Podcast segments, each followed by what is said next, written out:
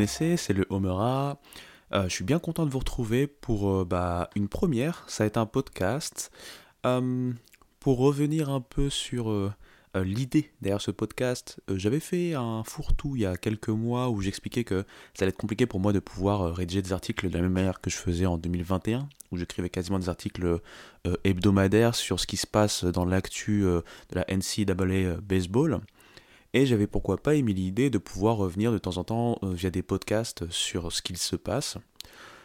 Pourquoi des podcasts? Bah tout simplement parce que comme je le disais à l'époque et je le réitère, c'est plus facile de parler et d'enchaîner au niveau de la parole plutôt que d'écrire en fait. Déjà il y a un petit gain de temps à ce niveau-là. Et autre chose, euh, les articles vont plutôt euh, du coup se focus sur des peut-être des dossiers, peut-être des retours plus euh, précis, par exemple sur des profils de draft, ce genre de choses. Donc vous inquiétez pas, il y aura toujours des articles hein, sur lehomera.com. Mais par contre, euh, voilà, je sais que le rythme allait être compliqué à tenir de par notamment mes obligations euh, professionnelles et puis et puis voilà un podcast ça peut être sympa pour pouvoir de manière un peu plus dynamique expliquer ou en tout cas résumer ce qui se passe en ce moment en collège baseball puisqu'il y a beaucoup de choses qui se passent là on a dépassé la moitié de saison en, en ce qui concerne la saison régulière et donc il y a eu déjà pas mal de matchs de calendrier de conférences et du coup on va revenir tranquillement dans ce premier épisode euh, sur euh, voilà faire une sorte d'overview de ce qui s'est passé, de euh, quelles ont été par exemple mes surprises, quelles ont été mes déceptions, qu'est-ce que qu'est-ce que j'ai vu d'assez notable de manière générale pour l'instant, et après on refera peut-être des épisodes de ci et de là qui vont se concentrer vraiment sur les sur les conférences, hein, peut-être par conférence. Mais voilà, bah du coup, bien content encore une fois d'être là, prenez place tranquillement, et puis on va y aller tranquille. Allez, c'est parti.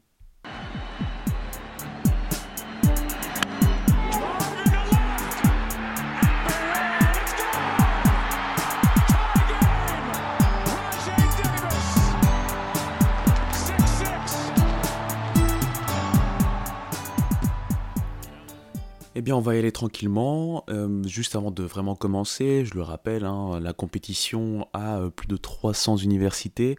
Donc, il est vrai qu'il est fort compliqué, surtout pour une seule personne, de pouvoir suivre tout à fond. Et donc, euh, voilà, je, vais donner plutôt mon ressenti sur ce que j'ai vu, ce que je lis aussi de par les articles que je peux lire, notamment sur d1baseball.com. C'est un, site d'ailleurs que je recommande pour ceux qui ont voilà, les, moyens d'investir un peu, puisque c'est un, un site payant en fait. hein. Euh, mais vu que en fait c'est eux qui sont euh, pris en tant que euh, officiels quand il s'agit du top 25 notamment de, de, saison régulière et ils font partie des gens à même de pouvoir mettre en place ou en tout cas de pouvoir élire les équipes qui iront au final donc dans le Field of 64, c'est-à-dire qui iront au, nouveau- au niveau du tournoi national hein, en juin. Donc, euh, ceci étant dit, on peut commencer par dire que, encore une fois, on, a une très très belle saison euh, de baseball universitaire. Alors, première chose que j'ai pu remarquer, euh, c'est un peu similaire de ce qu'on peut voir notamment en MLB avec les changements de règles. Le changement de règles, notamment sur le pitch clock, est également mis en place au niveau collège, hein, donc au niveau universitaire. Et si on a vu des approximations sur les 2-3 premières semaines, je trouve que ça va quand même mieux. Euh, ça fluidifie pas mal le match, enfin les matchs en général, donc c'est plutôt intéressant. Par contre, c'est vrai qu'il y a au niveau individuel beaucoup de, de, de- problèmes, notamment pour les lanceurs. Euh, Peut-être comme j'émettais cette hypothèse il y a un certain moment, euh, je pense que c'était via des tweets, euh, mais euh, le fait qu'on a des, ici des lanceurs qui sont plutôt expé- inexpérimentés, pardon, euh, qui ne sont pas encore pros, qui n'ont pas encore cette habitude professionnelle et qui se retrouvent du jour au lendemain à devoir non seulement gérer déjà bah, à, leur lancer de base, mais en plus de ça, gérer la cloque, etc., etc., ça peut amener à pas mal de, de, problèmes de lancer, soit des lancers trop simples en fait à aller frapper pour les, les- les frappeurs bah, tout simplement en université, euh, des frappeurs qui réussissent des, des- performances exceptionnelles cette année avec notamment euh, euh, des home runs en en voilà, euh, des, des- vélocités, euh, voilà une vitesse de, de frappe, on va dire, vous savez, on appelle ça le exit velocity, c'est-à-dire que quand le lanceur lance la balle et que le frappeur arrive à la contacter et renvoie en fait par la puissance du lancer plus sa propre puissance renvoie une balle en fait, voilà encore on va dire plus puissante avec cette fameuse euh, vélocité de, sortie si on veut traduire ça mot, pour mot et bien bah là on s'est retrouvé avec des, exploits notamment euh, des choses qu'on ne voit même pas si souvent que ça en MLB donc ça ajoute du spectacle euh, ça ajoute bah, des records quelque part maintenant la question c'est est-ce que ça dénature le jeu universitaire? Bon, bien sûr, je vais pas. ça peut être un grand débat, mais je vais pas voilà, rentrer dans un gros débat, mais je vais dire que pour moi, c'est plutôt positif. Je vois pas la, dénaturation, c'est peut-être pas très français ce que je dis. J'entends par là que, au final, comme je l'ai dit au départ, il y a quand même réussi à avoir une certaine adaptation. Il y a toujours ce côté un peu euh, thrilling. Euh, comment je peux dire ça? Voilà, je perds toujours mes mots en français, mais euh, ce côté même excitant, propre au collège baseball, puisque un, match de collège baseball, il se passe toujours énormément de choses, de par le fait, encore une fois, qu'on n'a pas des, professionnels aguerris, et donc que ce soit au niveau des erreurs, que ce soit au niveau des, choix, que ce soit au niveau des wild pitch, etc., etc. Donc il y a plein, plein, plein, plein, plein de manières de scorer. C'est très dynamique. Il y a très peu de petits scores. Hein. On considère d'ailleurs des petits scores quand il y a par exemple un, 5-4 peut être un petit score au collège baseball, si vous voulez euh, avoir un ordre d'idée. Et donc euh, voilà, plutôt, plutôt satisfait de, ce, cette mi-saison jusque-là euh, avec ces changements de règles. on a vu bah, du coup des, des, choses auxquelles on ne s'attendait pas forcément. Euh, notamment, là, je vais rentrer deux secondes sur un aspect individuel, c'est-à-dire qu'on le sait, euh, ces jeunes-là ont du potentiel et sont amenés au fur et à mesure bah, à montrer et démontrer des choses euh, vis-à-vis de la draft notamment. Hein. Et on a forcément, avant ce début de saison, on avait donc un classement des top prospects. J'ai envie de me focaliser rapidement sur, sur deux lanceurs. Donc jusqu'ici, encore une fois, hein, c'est vraiment une, analyse sur ce qui se passe en ce moment, sur cette saison. Mais euh, donc voilà, je voulais faire un parallèle entre Chase Dolander, donc le, lanceur Lace, on va dire, de Tennessee, euh, qui est euh, supposé en pré-saison comme étant le meilleur lanceur de la QV en termes de lanceur universitaire, et on va dire quelque part son dauphin en pré-saison encore une fois, Paul Skins, Paul Skins qui avait impressionné sur ses premières saisons à Air Force et qui là a rejoint la, belle Albion, la, voilà Louisiana State, hein, LSU qui est devenue voilà une équipe de superstar limite euh, au niveau euh, college baseball. Et on a l'impression que cette tendance a complètement euh, changé, c'est-à-dire que Paul Skins a pris vraiment la place de Chase Dolander. Chase Dolander qui a montré, certes, des choses intéressantes au niveau de, certains aspects du lancer, mais qui, on va dire au général, au global, bah, déçoit un peu. Hein. On va dire que d'ailleurs c'est une constante au niveau des lanceurs de Tennessee, puisque si Drew Beam, qui est le troisième en fait lanceur starter, c'est-à-dire le lanceur du dimanche, comme on les appelle en, université, bah, montre quand même de belles choses, et du coup paraît comme étant l'ace limite hein, de, cet effectif, bah, les deux gros talents, les deux gros prospects, que ce soit Chase Dolander pour cette année 2023 ou encore, et pire, Chase Burns pour euh, l'année prochaine, euh, bah, montrent vraiment beaucoup de difficultés. Je me, rappelle d'ailleurs avant, l'entrée dans, le week-end, euh, c'est le week-end à peu près du 14 avril hein, au moment où j'enregistre, avant d'entrer dans ce week-end-là, il y avait une stat assez effrayante, c'est que Chase Burns dans les matchs de conférence, c'est-à-dire les matchs SEC, avait un IRA de 11. Donc rendez-vous compte voilà, de la difficulté de cette année de Chase Burns. Chase Dolander s'en sort quand même mieux, mais c'est pas fameux, c'est pas exceptionnel par rapport à ce qu'il nous a habitués, bien entendu. Il me fait presque. Enfin, à un moment, j'avais presque pensé que limite euh, euh, Hurston Waldrop, qui est d'ailleurs un très très bon lanceur, euh, bah, était le vrai second meilleur lanceur en termes de prospect draft. bien sûr, il y a Rhett Lauder côté Wake Forest, qui est aussi un énorme lanceur. mais vraiment, Chase Hollander voilà, déçoit sur ce début de saison. Donc voilà, on va dire que c'était une petite parenthèse pitching, mais de toute façon, j'aurai le temps de, revenir. Hein, voilà, dans différents épisodes un peu plus en détail hein, sur, euh, sur ce qui m'a plu et pas plu sur chaque joueur, notamment euh, vis-à-vis de la draft, en vue de la draft. Je pense d'ailleurs que je ferai peut-être un article un peu plus euh, prononcé sur la draft, et puis peut-être pour, via The Strikeout, peut-être une sorte d'édit, une sorte d'update, on va dire, de, l'article que j'avais sorti, je pense que c'était en janvier ou février de cette année, toujours sur ce top 10 de, draft. D'ailleurs, n'hésitez pas hein, à, me, à me donner vos, vos propres par exemple draft, ou ce que vous pensez des prospects. Je sais qu'il y a quelques personnes qui suivent euh, le, collège baseball de manière assez assidue maintenant, donc euh, n'hésitez pas à échanger. Euh, les réseaux sont là pour ça, et d'ailleurs, je profite pour rappeler mes réseaux. Hein. Voilà, je fais une petite pause en plein milieu de podcast. Je sais pas si c'est super bien au niveau marketing, mais profitons-en. Donc, le Homera, L-E-H-O-M-E-R-A, pour ceux qui ne me connaissent pas. Je suis donc sur Twitter, sur Facebook, Instagram, TikTok même maintenant. Je, je tente l'expérience, bien sûr sur YouTube où je fais pas mal de vidéos beaucoup plus sport et société. Donc n'hésitez pas à suivre tout ça. Et donc j'ai aussi également un site internet qui est beaucoup plus focalisé sur le collège baseball, même si maintenant, à partir d'aujourd'hui, il y a un podcast dans, dans les bacs. Donc le site c'est lehomera.com. Donc voilà, j'ai fait un petit retour focalisé sur les pitchers. On va essayer d'ordonner un peu tout ça et de repartir sur des choses un peu plus génériques, notamment en termes d'équipe. On va faire une petite pause musicale juste avant.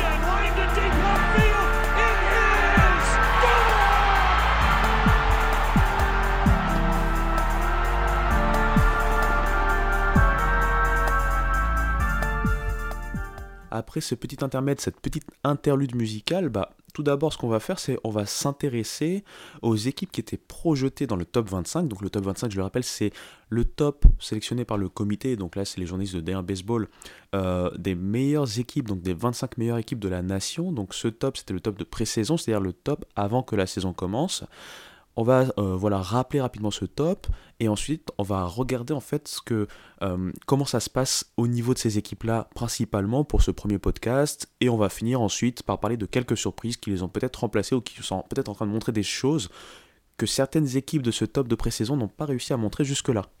Donc dans ce top, et on se rappelle, hein, euh, ça avait fait sens, mais ça avait fait euh, euh, notamment parler pas mal de gens vis-à-vis de ce qu'ils ont réussi à faire, notamment en termes de transfert comme en termes de recrutement de classes, vous savez, les classes lycéennes en fait. Donc pour rappeler rapidement le système universitaire, les meilleurs lycéens du pays, bah voilà, reçoivent des sollicitations des meilleures universités, hein, tout simplement, et ensuite choisissent une université parmi une autre avec tous les choix des différents euh, universitaires, on se retrouve à parler de classes euh, voilà, de, freshmen ou de classes de première année.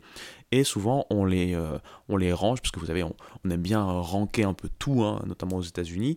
Et donc, on les rank. Et donc, il faut savoir que LSU, c'est bien sûr l'équipe dont je parle maintenant, était première du pré-saison top 25, hein, donc côté D1 baseball. Mais voilà, je pense que ça faisait quand même consensus de part tous euh, les médias en fait euh, spécialisés euh, collège baseball. Et ce pourquoi? Puisqu'ils étaient déjà voilà, avec une équipe qui était assez solide. Hein. ils venaient de perdre peut-être des Jacob Berry qui s'est fait drafter, mais par contre, ils avaient quand même un noyau assez dur, avec notamment la star que tout le monde attend, le, numéro 1 prospect en fait de cette saison hein, pour tout ce qui concerne la MLB, c'est bien sûr Dylan Cruz.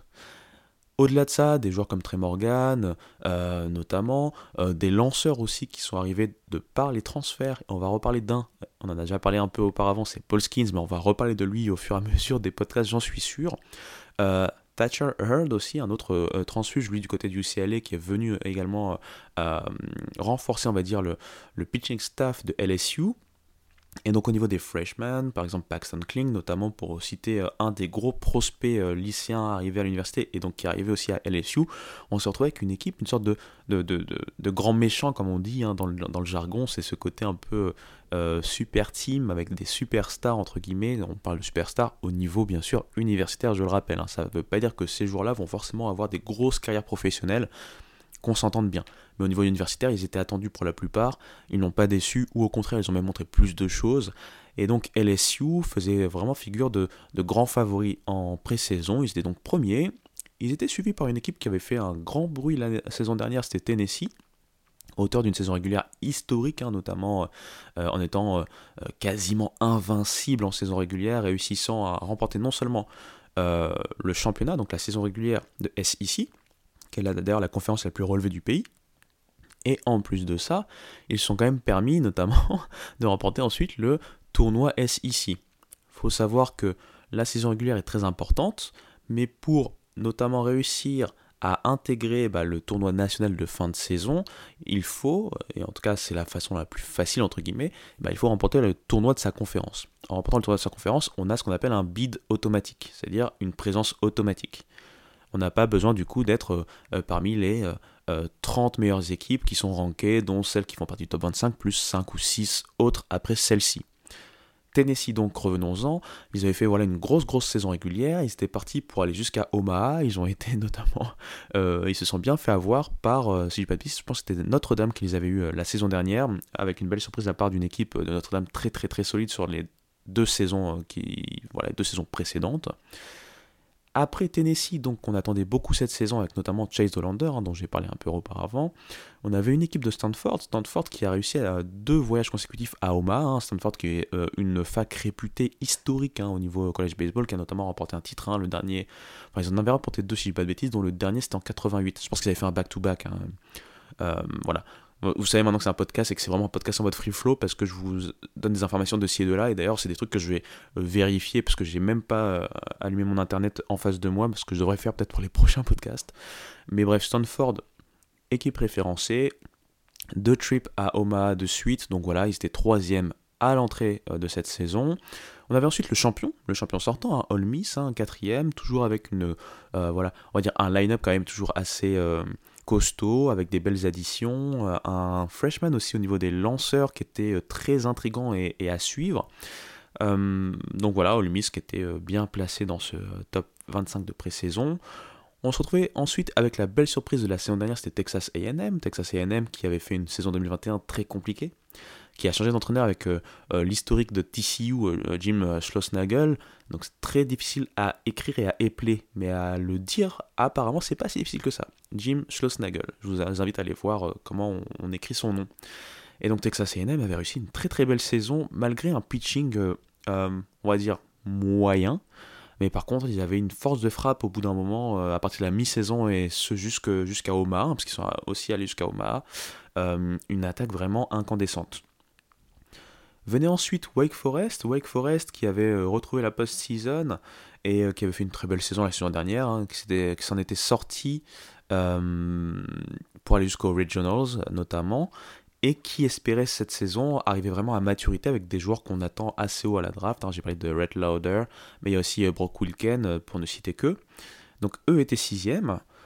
On retrouvait en septième position Florida, Florida de Wyatt Langford, l'un des plus grands prospects, l'un des meilleurs prospects normalement projetés pour la prochaine draft.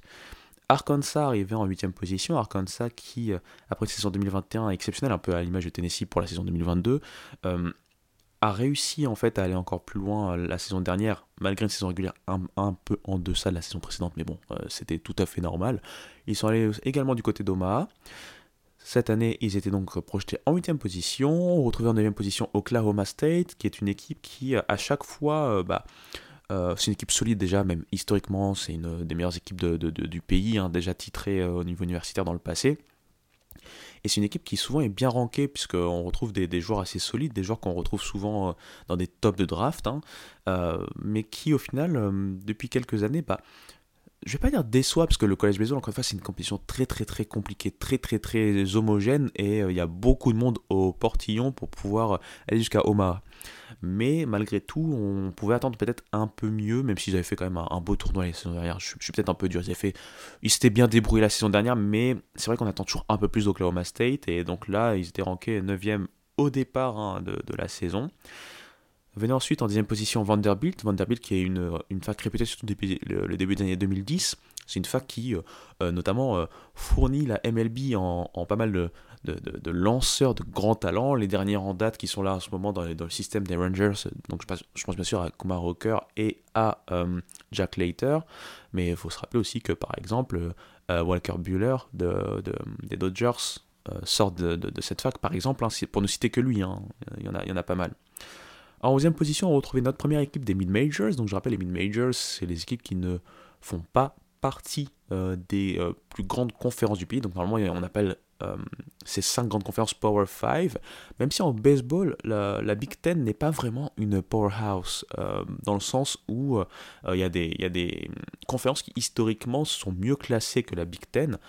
On a, bien la cité dans Power 5, même en baseball, malgré cela, puisque c'est quand même une, une, une conférence avec pas mal de moyens et qui met quand même certains moyens en college baseball, mais encore une fois, de manière historique, c'est dans l'ordre qu'on trouve les meilleures facs de baseball. Hein. J'avais déjà expliqué dans d'autres vidéos ou dans d'autres articles.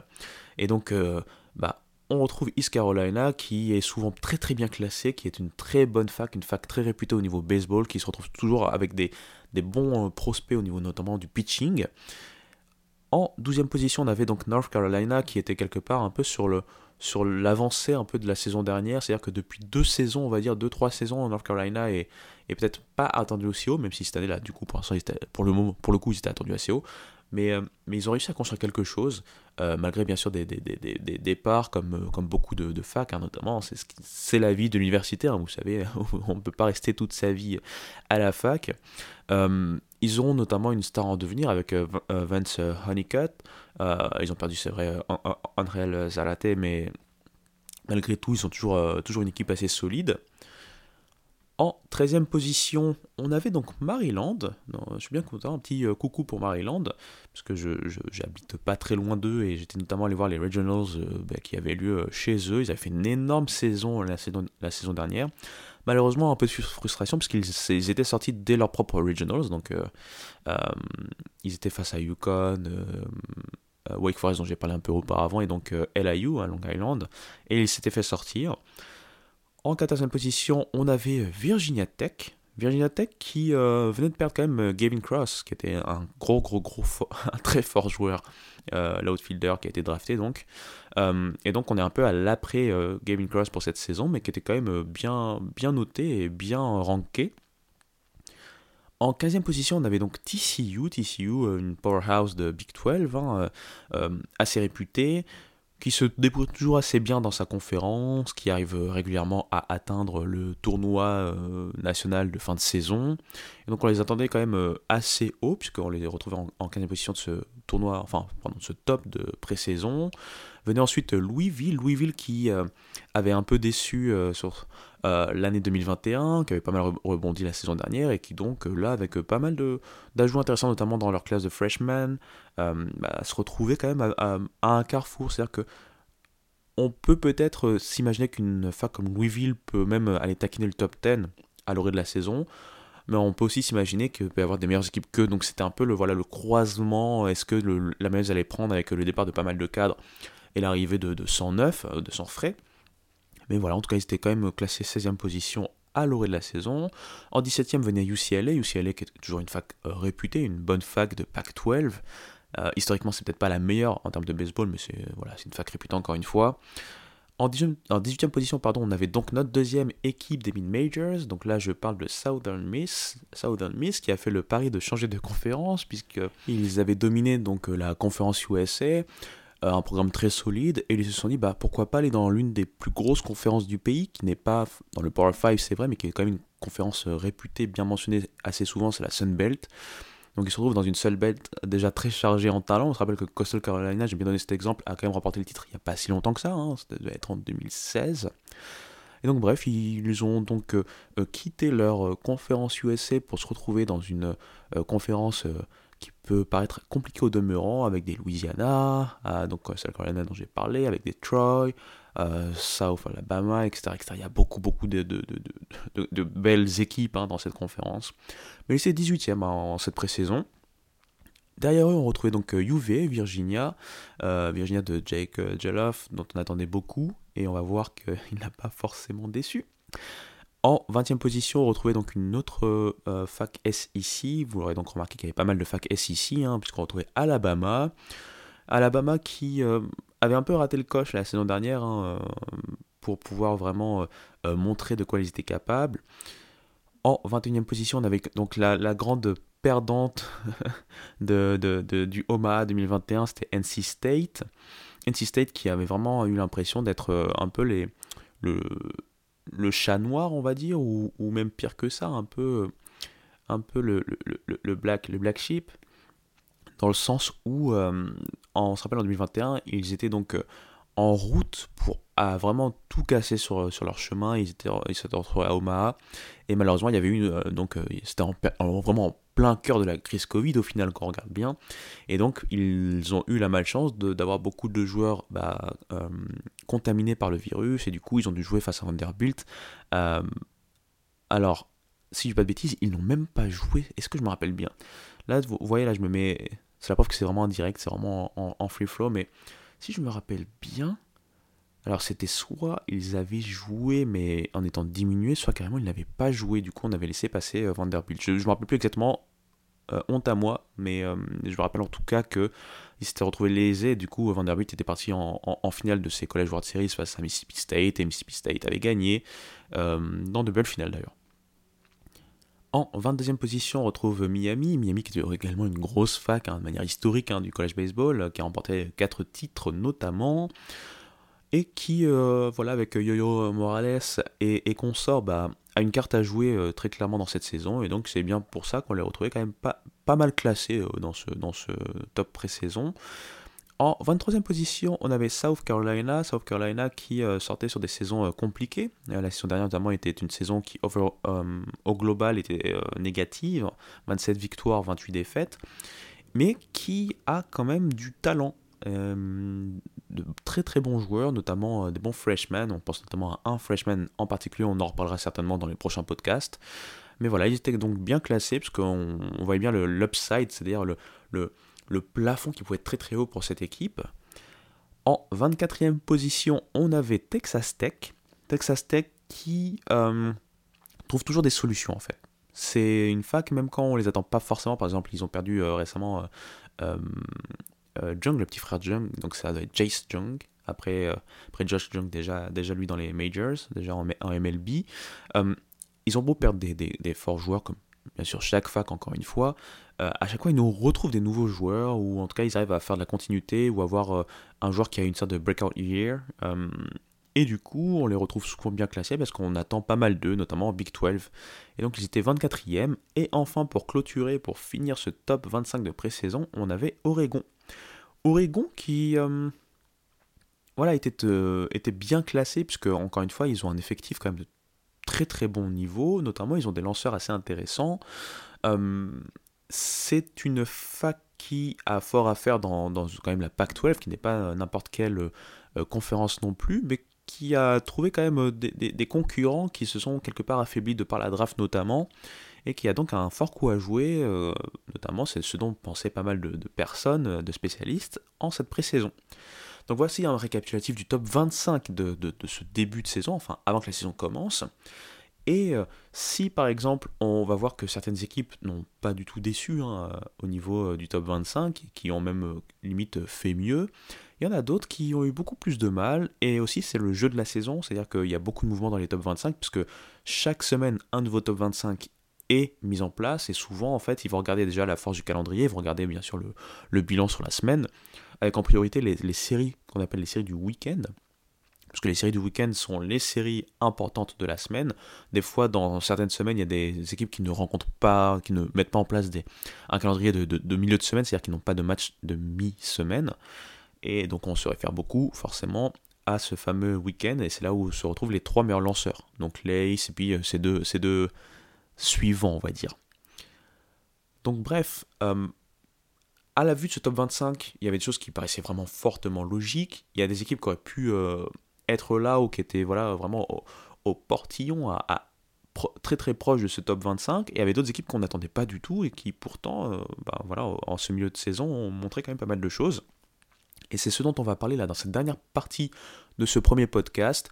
Podcast assez décousu encore une fois, mais voilà, on y va, c'est parti.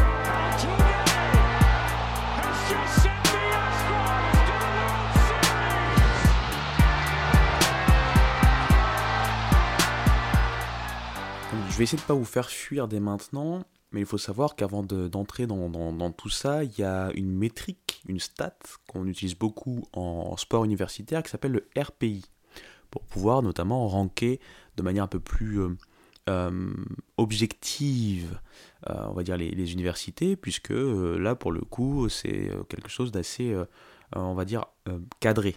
Il y a des critères spécifiques avec ce RPI. Donc RPI, en fait, c'est pour Rating Percentage Index.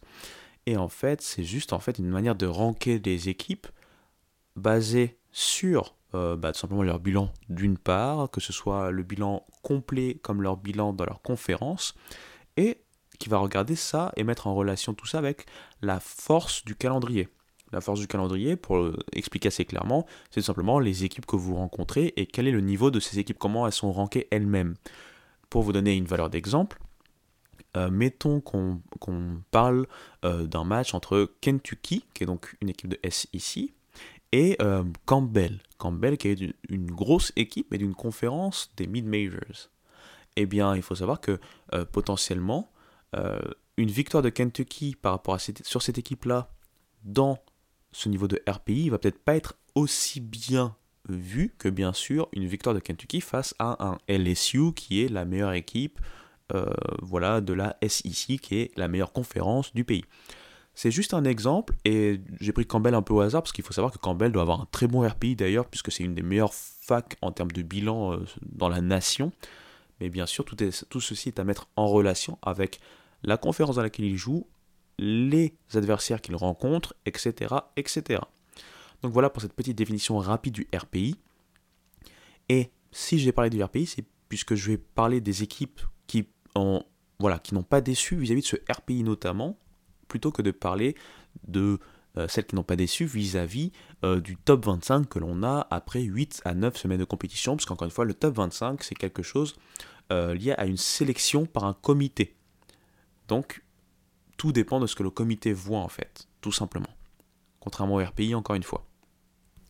Au final, on se retrouve avec voilà quelque chose qui était assez cohérent en pré-saison, puisque quand on regarde bien le RPI, on va retrouver des équipes bien sûr comme LSU, LSU qui a le euh, troisième euh, rang en fait au niveau du RPI, hein, tout simplement, c'est-à-dire qu'ils ont euh, le troisième meilleur bilan quand on prend cette métrique en compte.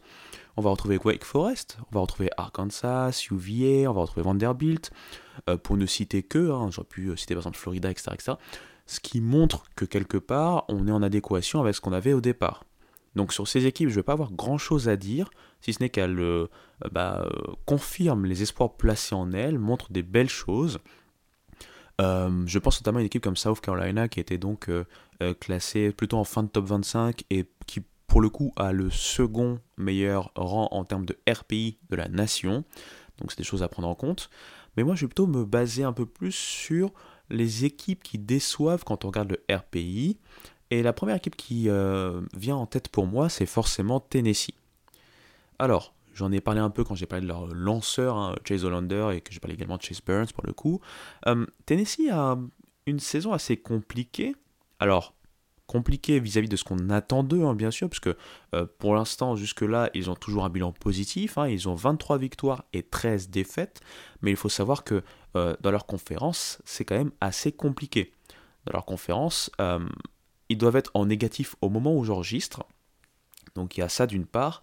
Et d'autre part, si on regarde d'un peu plus près, on va dire leur, leur match face à toutes les équipes euh, du top 1, 25, donc du top 25, on va dire basé sur le RPI, ils n'ont que deux victoires pour 11 défaites, ce qui est assez inquiétant.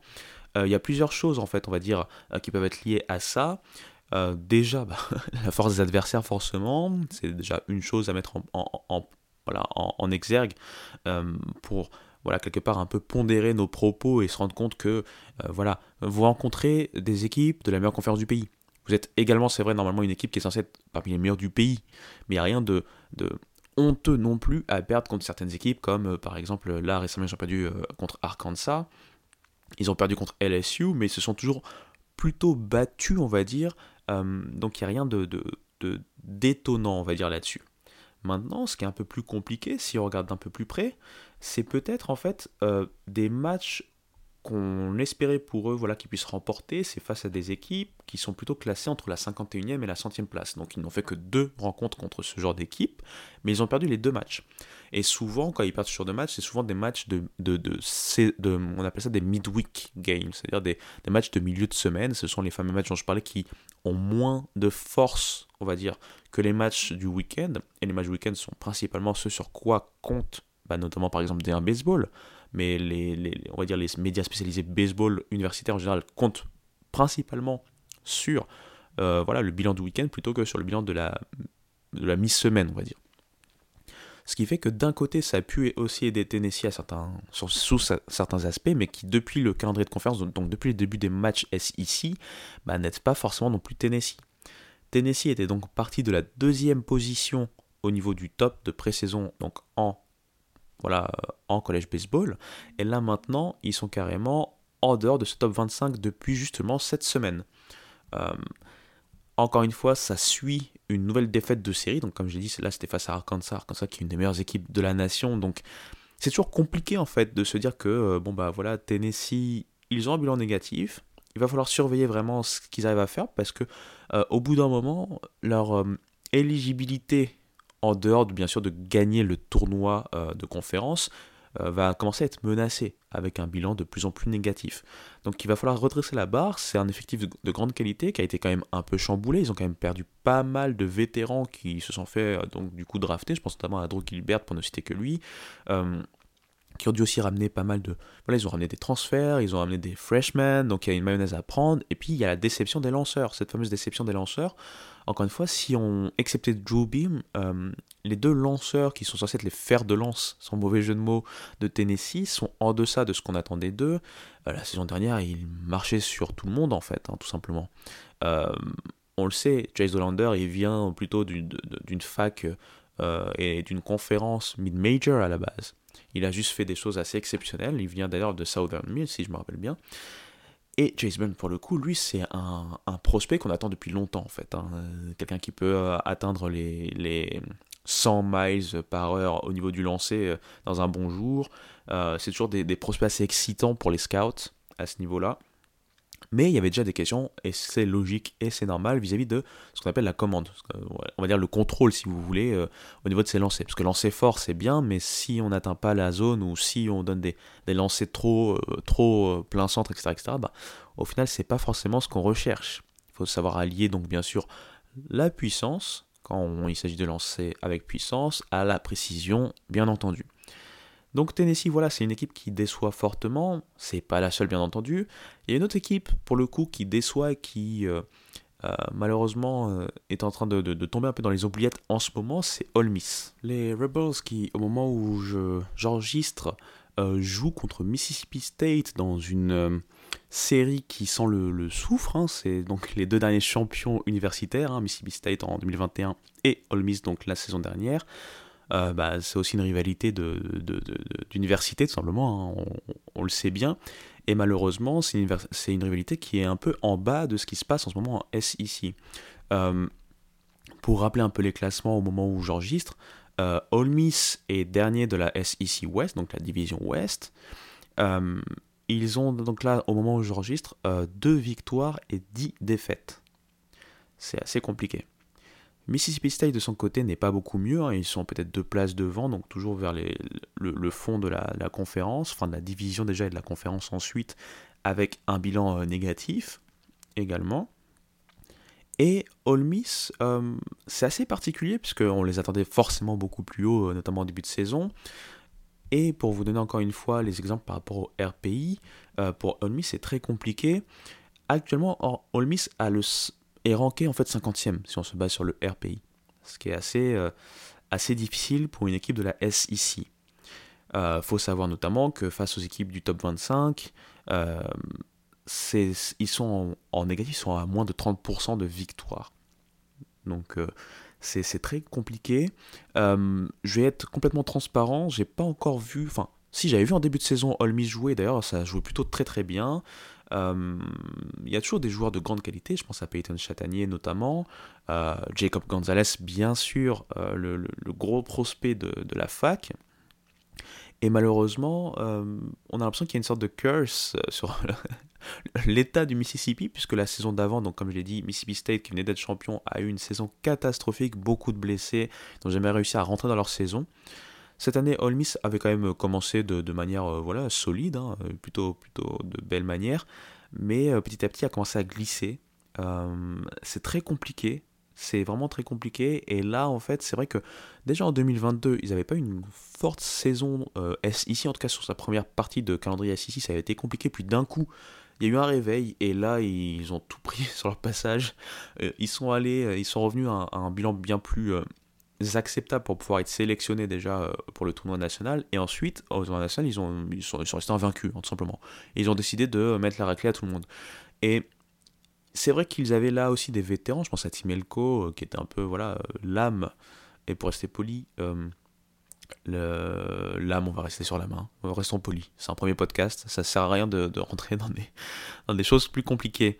Mais, voilà, ils avaient des gros joueurs des lanceurs super intéressants, je pense à Delucia notamment, Et, c'est vrai que cette année, c'est assez compliqué vraiment à, expliquer. Euh, encore une fois, depuis, euh, depuis peut-être euh, début mars, j'ai pas suivi une seule série de All Miss. J'ai peut-être vu des bouts de match par-ci par-là. Et en plus, les, bouts de match que j'avais vus, ils s'en sortaient bien. Je pense que je les avais vus face à. Alors, est-ce que c'était All Miss ou Mississippi State? C'était face à Southern Miss. Je pense que c'était Mississippi State au final que j'avais vu. Mais je pense qu'All Miss aussi a joué contre Southern Miss, mais il n'y a pas si longtemps que ça. Mais tout ça pour dire que euh, le college baseball, c'est encore une fois une science complètement inexacte, complètement aléatoire, puisque le baseball déjà est un sport très compliqué, c'est un sport d'échec, hein, je le rappelle. Euh, euh, on parle quand même de joueurs qui, pour les frappeurs, pour les meilleurs frappeurs, bon en collège de baseball un peu mieux, mais pour les frappeurs en général, ils atteignent les 40 à 50%, c'est un truc de, de, de, de malade, c'est-à-dire réussir à contacter la balle une fois sur deux ou une fois sur trois, c'est vraiment un truc incroyable, donc euh, entre 33% et 50%. Euh, on se retrouve plus souvent, notamment chez les pros, aux alentours de, euh, entre, allez, peut-être, mettons 26-27% et 31-32% peut-être pour vraiment les meilleurs. Donc faut, faut, se rendre compte quand même de la difficulté déjà de la tâche. C'est aussi un sport qui est très demandant physiquement, les gens ne se rendent pas compte. Et il y a aussi une répétition des efforts, que ce soit dans le match même, mais également dans la fréquence des matchs, puisqu'il y a beaucoup de matchs au final. Euh, pour un calendrier de, saison régulière universitaire, c'est quand même une cinquantaine de matchs, juste sur la partie euh, saison régulière. Et ensuite, bien sûr, à cela s'ajoutent bah, les tournois de conférence, et pour les plus chanceux, bah, le tournoi national. Donc il y a beaucoup, beaucoup de matchs à jouer euh, pour des, des, gens qui n'ont pas encore cet aspect professionnel, donc cette préparation également professionnelle, même si, encore une fois, les facilités, enfin les facilités, les, équipements, les gyms, etc., etc., au niveau universitaire américain, c'est assez exceptionnel quand même. Mais voilà.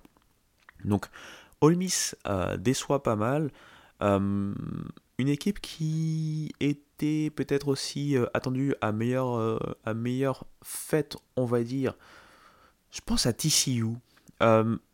TCU, attention, entendons-nous bien, bon, ils viennent à peine de sortir du top 25 par rapport à un week-end un peu compliqué, mais ils sont aussi dans une grosse euh, conférence, à hein, la Big 12, et ils ont quand même réussi des belles performances, notamment face à Oklahoma State récemment. En fait, c'est euh, surtout qu'ils n'ont pas une grande force de calendrier, ils ont quand même rencontré pas mal d'équipes de, mid-majors, euh, sans pour autant complètement dominer. Et donc ça, ça joue contre eux. On atteste notamment le fait que face, euh, c'est assez paradoxal d'ailleurs, face aux équipes classées plutôt de la 51e à la 100e position au niveau RPI, euh, ils sont en négatif, 9 victoires pour 10 défaites. Alors que au niveau euh, top 25, bon ils n'en ont pas rencontré beaucoup, ils ont rencontré notamment Oklahoma State là récemment, ils sont à 3 victoires pour une défaite. Donc c'est assez paradoxal pour, pour, pour ce qui se passe au côté de TCU. C'est une fac solide, il y a du talent, donc pour l'instant, je ne me fais pas trop de soucis pour eux, au contraire d'un All Miss qui, pour le coup, est vraiment inquiétant, euh, dans le sens où euh, ils sont dans la plus grosse conférence du pays, et pour l'instant, euh, ça va mal, et c'est pas comme s'ils peuvent se dire, oh bah ça va, notre calendrier va, être plus facile. c'est compliqué d'avoir un calendrier plus facile en SEC, même si forcément il y a aussi d'autres équipes en, négatif qu'ils espèrent rencontrer. Là en ce moment, Mississippi State, en espérant pour eux qu'ils arrivent à remporter la série. Mais voilà, pour TCU, j'ai beaucoup moins de, problèmes, beaucoup moins d'a priori. Euh, c'est solide, il y a des belles saisons, euh, il y a du prospect également là-bas. Euh, il y a de quoi faire en fait côté TCU pour, pour, pour, quand même être du bon côté, notamment pour pouvoir aller là où il faut en juin, si vous voyez ce que je veux dire. Donc voilà, c'était un petit tour des, de 2-3 équipes qui m'ont déçu particulièrement. J'aurais pu citer Texas AM, qui elle aussi est en, euh, c'est assez compliqué pour elle. Euh, il y a des équipes qui n'étaient pas forcément dans le top 25, mais que, pour lesquelles j'espère un peu plus. Je pense à des équipes comme Clemson, comme Rutgers. Rutgers également, qui avait fait une très très belle saison la saison dernière et qui, pour moi, un peu à la manière de NC State, c'est peut-être fait un peu oublier de la part du comité et qui, pour le moment, cette saison, malgré euh, Ryan Lasco en, fort prospect, bah, se retrouve en deçà de ce qu'on de ce qu'on pouvait attendre d'eux, c'est-à-dire qu'on pouvait les espérer vraiment à la lutte avec Maryland pour le top spot de Big Ten et pour l'instant c'est pas le cas. Euh, à voir ce qu'ils vont réussir à faire. Euh, d'ailleurs, on reviendra dans des prochains podcasts, notamment avec un focus peut-être sur la Big Ten, parce que la Big Ten c'est hum, difficile ce qu'on voit. Euh, pour moi, ils sont clairement en dessous de ce que je peux voir dans d'autres euh, conférences qui ont pour le coup mid-majors, par exemple je pense à la Sun Belt, je pense également à la Big 12, la Big 12 dont je vais parler là pour conclure ce premier podcast. Euh, donc pour revenir notamment à la Big 10, c'est très compliqué, euh, on le sait comme j'ai dit historiquement, c'est pas non plus une grosse grosse grosse conférence en termes de baseball pur. Michigan est quand même un historique et Michigan pour l'instant a un peu plus de mal. Michigan State avait fait un bon début de saison, mais encore une fois, c'est ça paraît assez léger compte tenu de ce qu'on voit dans les autres conférences mais on y reviendra un peu plus tard. Et donc oui, je voulais finir ce, podcast qui est assez décousu au final en vous parlant rapidement de deux équipes hein, qui sont surprises pour moi. Je ne vais pas entrer dans le détail pour pas vous euh, effrayer complètement, mais voilà. Kentucky. Kentucky qui est plutôt réputé au niveau du basket bien entendu, qui a fait je pense une belle saison foot au final, hein, euh, football américain, et qui au niveau euh, baseball, forte de ses vétérans, a réussi un très très bon, une très très bonne moitié de saison. C'est tout simplement la meilleure équipe en termes de RPI encore une fois, euh, de la nation. Ils se retrouvent en SEC quand même dans l'une des meilleures conférences du pays. On les, les attendait pas à Paris Fête, pardon, mais il faut savoir quand même qu'en baseball, le fait d'avoir des vétérans, ils ont même quelqu'un qui a 7 ans euh, d'université, bon, entre vous savez, la, crise Covid et, donc les années d'éligibilité, et puis les transferts, etc., etc., il, a, il a donc duré 7 euh, ans. En fait, l'expérience est très très importante en collège baseball, le fait de se connaître, d'avoir l'habitude de jouer ensemble, ça permet de gagner du temps puisqu'au final, le collège baseball ne, vous laisse pas beaucoup de chance, ne vous laisse pas beaucoup de temps. Donc Kentucky d'abord. Et l'autre équipe, c'est Boston College. Euh, Boston College, que on connaissait quand même 2-3 joueurs à très fort potentiel, mais qui ont été pas mal blessés euh, la saison dernière, et qui n'ont pas aidé donc leur équipe, et cette équipe a vraiment plongé en ACC. Cette année, on ne les attendait pas forcément, on espérait pour eux qu'ils puissent rebondir, mais on ne les, attendait pas pardon, à Paris Fête. Mais jusque-là, voilà, le 18e RPI de la nation, c'est pas mal, notamment des belles victoires. Ils ont bien bien commencé leur calendrier de conférence, même si là, euh, ça a été un peu plus délicat sur les dernières semaines. Donc c'est une équipe à surveiller, mais on reviendra avec plus de détails bientôt. Euh, vous l'avez compris, podcast encore une fois assez décousu. Euh, vous l'aurez bien compris, parce que je parle un peu ce que je veux quand je veux. Mais voilà, c'était juste voilà, un, premier, un premier épisode pour essayer de récapituler un peu ce qu'on a vu par rapport au top 25 de pré-saison et, et, un peu ce qu'on voit maintenant. bah, la Big West, on a notamment un historique. J'avais fait une vidéo sur eux. Cal State Fullerton, qui fait une, saison assez solide pour le coup. On a UCSB, donc euh, Santa Barbara, qui, euh, qui est intéressante. On a toujours des équipes euh, sur lesquelles il faut compter, comme UC Irvine. Voilà, toutes les, toutes les universités de Californie hein, en général dans la Big West. Et donc vraiment, voilà, je trouve une conférence qui est assez solide, qui revient sur des bonnes bases cette saison, et qui pourrait pourquoi pas avoir un peu plus que un qualifié dans sa conférence via la sélection. Donc ça sera des choses à voir. Voilà, voilou. Euh, encore une fois, épisode décousu, mais c'était vraiment euh, voilà, pour prendre la température, voir un peu comment ça se passe. J'espère que malgré tout, vous aurez réussi, pour les plus euh, amateurs ou profanes d'entre vous, à comprendre un peu la mécanique.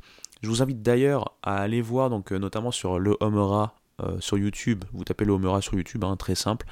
Il y a des vidéos qui expliquent c'est quoi vraiment le college baseball. Vous pouvez aussi aller voir sur le homera.com donc les articles, parce que j'avais fait des articles de pré-saison hein, sur le baseball universitaire, et donc ça permet aussi d'avoir un certain récapitulatif sur les forces en présence, sur comment ça marche, etc., etc., pour pas se retrouver complètement perdu. J'essaierai euh, de, faire d'autres podcasts en essayant d'avoir une trame un peu plus euh, claire, précise et un peu plus, euh, on va dire, spécifique et fixe sur des endroits particuliers de, ce collège baseball, parce que sinon on peut s'y perdre assez facilement. Je rappelle, 300 universités, un peu plus que ça. Donc il y a de quoi faire, il y a de quoi dire. Moi-même, je ne suis pas les 300 universités, encore une fois. J'espère malgré tout que ça vous aura plu pour un premier épisode. N'hésitez pas à me faire des retours, que je sache si euh, je suis en train de faire fuir euh, tout, tout, le monde avec toutes ces paroles sur plein de facs, plein de termes assez spécifiques au collège baseball. Et en attendant, je vous dis à très bientôt. Ciao